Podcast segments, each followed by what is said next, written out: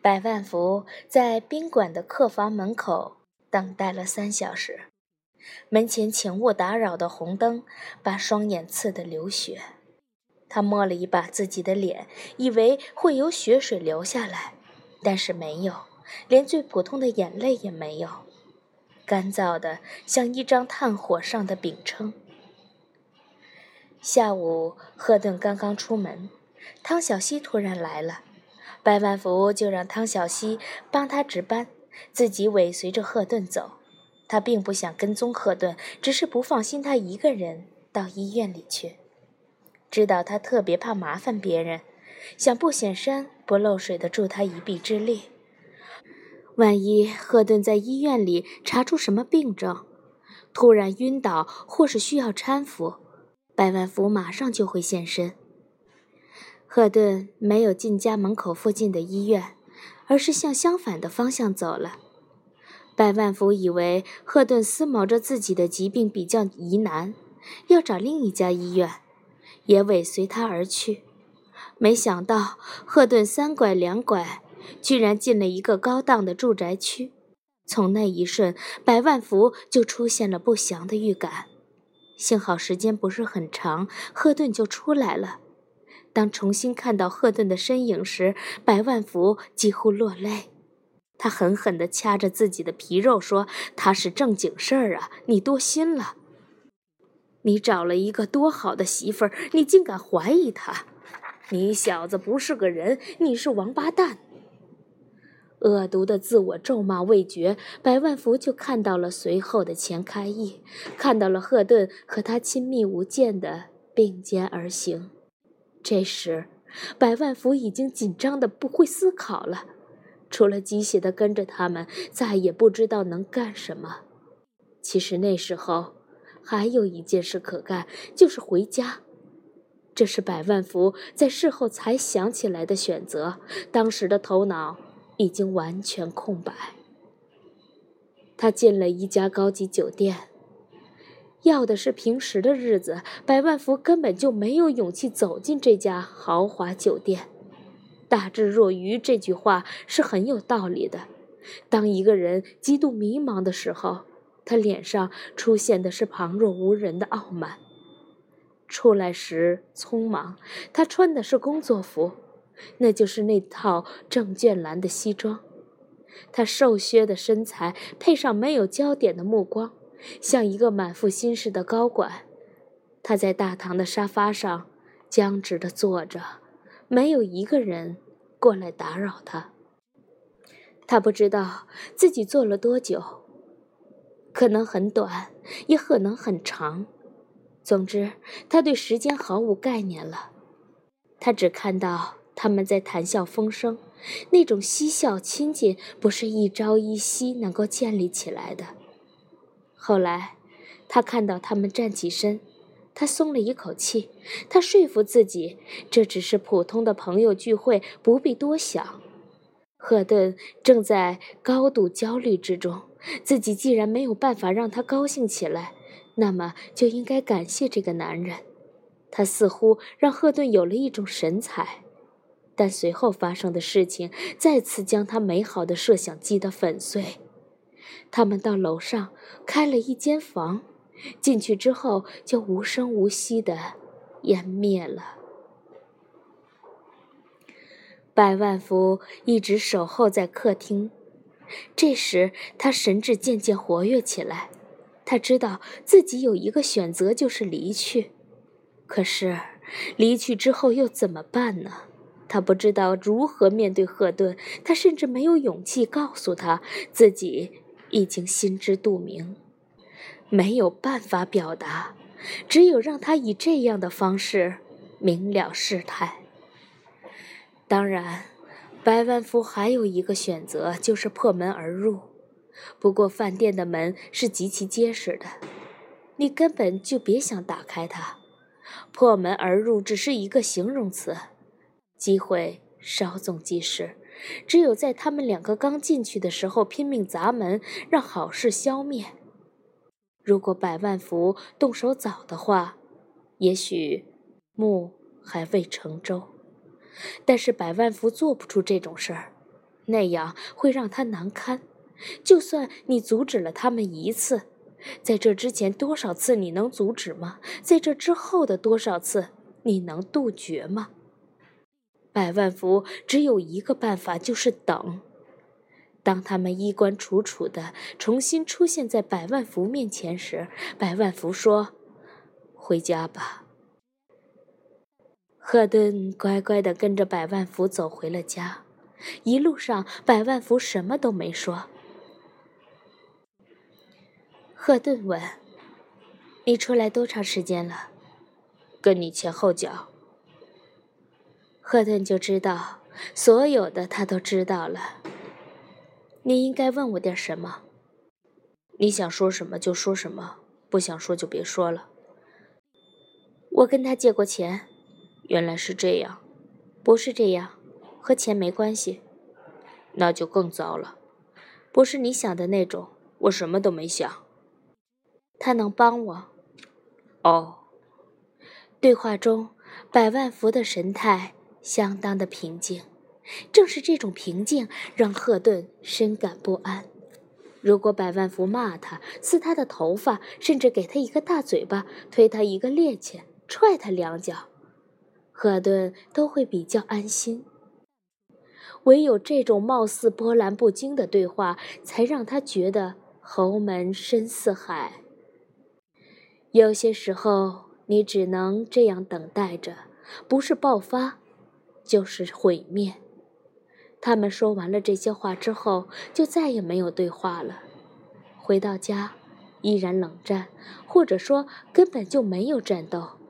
百万福那边是死一样的寂静。看到熟悉的家具陈设，虽说简陋，也有一份难舍的亲情。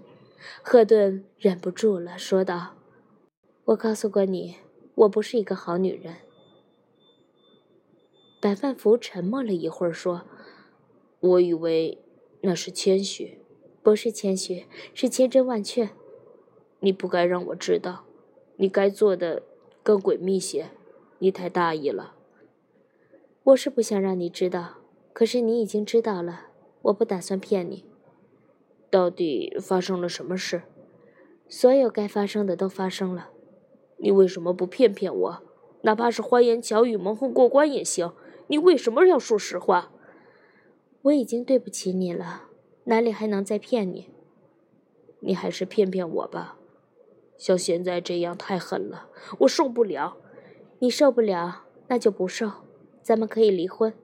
你这个女人真不要脸，做出这样的事来。我还没有说离婚，你自己就要离，这不是更不像话吗？赫顿没想到会是这样，反倒看见了一点希望。你的意思是不离？我也没说。反正我现在也没什么话可说了，主动权在你，你看着办吧。你要是忍得了，你就咽下这口气；你要是忍不了，就离婚。赫顿说完，就自己睡觉去了。他实在是非常的困乏。白万福一个人在那里发呆，然后抱着被子去了诊所。心理师也是人，人所具有的一切弱点，他们都具有。天生的敏感，更像一具毫不留情的放大镜，将这一切更鲜明地凸显出来。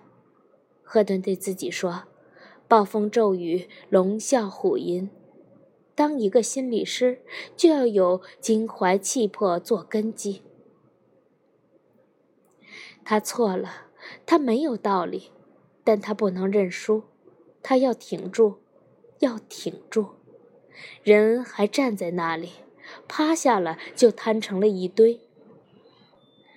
他要用最后的镇定，支一支胸甲，护住自己的心脏。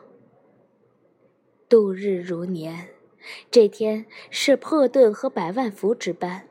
百万福默默地守着电话，僵直着脖子。有一只无形的手扼住他的咽喉，他的双臂不知所措地垂在胸前，仿佛一个机器人。赫顿面前朝着窗户，尽量减少两人的对视。电话突然响了，两个人不由自主地松了一口气。百万福在第一时间抓起电话说：“你好，这里是佛德。”赫顿站起身，走进心理室。片刻后，百万福走过来说：“找你的，谁？”百万福猛地发火说：“我怎么知道他是谁？只有你知道。”赫顿莫名其妙地接起电话，原来是钱开义。赫顿心虚地看了一眼百万福，百万福从声音里已经猜出是那个男人，怒火中烧。现在看到赫顿示意他离开，更来了倔劲儿。你想让我走，我偏偏不走，就坐在一旁听。你怎么样？什么怎么样？就是那天。如果你要说那天，我就放电话了。哎呀，别！还有更重要的事情，说是好消息，我已经和金明聪先生联系上了。尽管百万福在一旁虎视眈眈地坐着，气氛实在不宜赫顿喜形于色，但他还是一扫愁容惨淡的语调，高兴地说：“这真是个好消息！你跟他怎么说的？”我并没有直接和他通话。听说他十分难讲话，要是被一口回绝，这条路就死了。我动用了很多关系，找到我的老师，把你遇到的困境向他说明了。他又找了别人辗转传达，最后姬明聪说他愿意帮助你。太好了，怎么实施呢？还没有谈到具体的时间，我怕你着急，先把这个消息告诉你，后面我们再继续落实。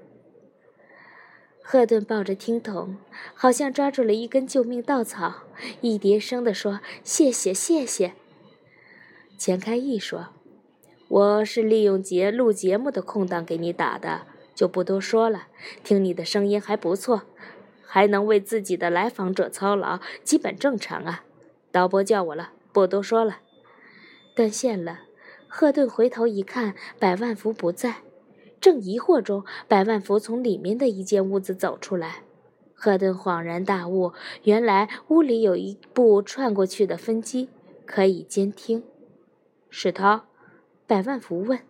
如果是平时，百万福监听自己的电话，又是审讯的口气，赫顿早就发作了。但今天他没资格。是。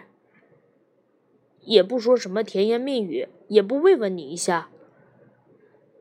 没有什么甜言蜜语，我找他就是为了大方和她老公的那个案子。你知道，我为此事寝食不安，没有人能够帮助我。如果你能，我就不会去找他了。可是你不能。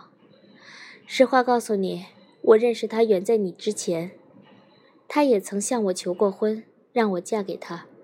那你为什么不嫁？我决定要开办自己的诊所。你家有房子，你也不会干涉我的决定，而这个人就不一样了，他会左右我，让我成为他的附庸。这么说，你觉得我比他强？她漂亮体面，有头有脸，看起来也有学问，我算什么？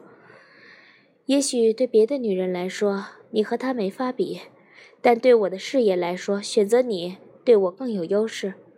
和你在一起，旗鼓相当，我不会自卑。可以说话算数，在这个世界上，像我这样的女人要成就一番事业，比登天还难。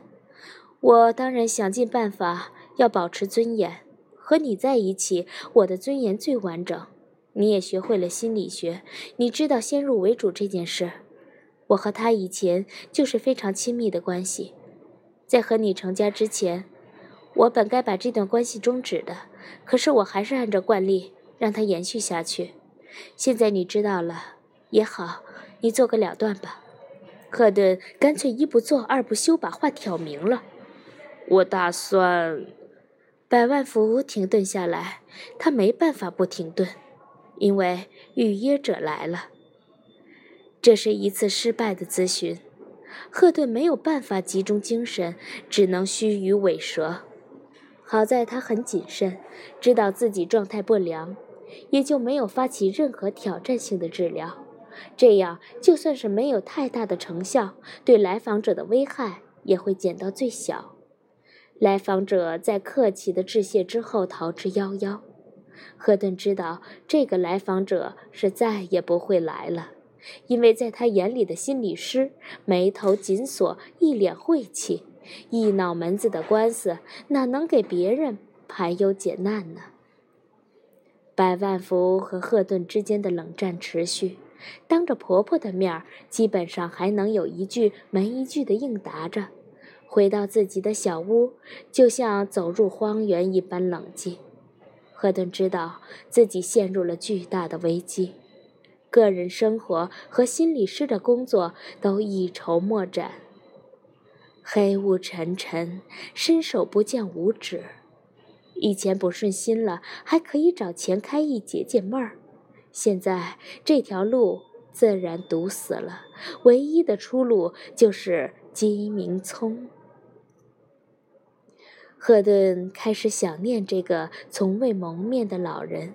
据说他德高望重，据说他火眼金睛，据说他见微知著，据说他铁面无私。看来，一般人有了问题可以向心理师求助，心理师有了问题就必须要有高人搭救。等待是痛苦的事情，这份忧愁没有人能分担。赫顿在苦恼中朝思暮想，鸡鸣葱。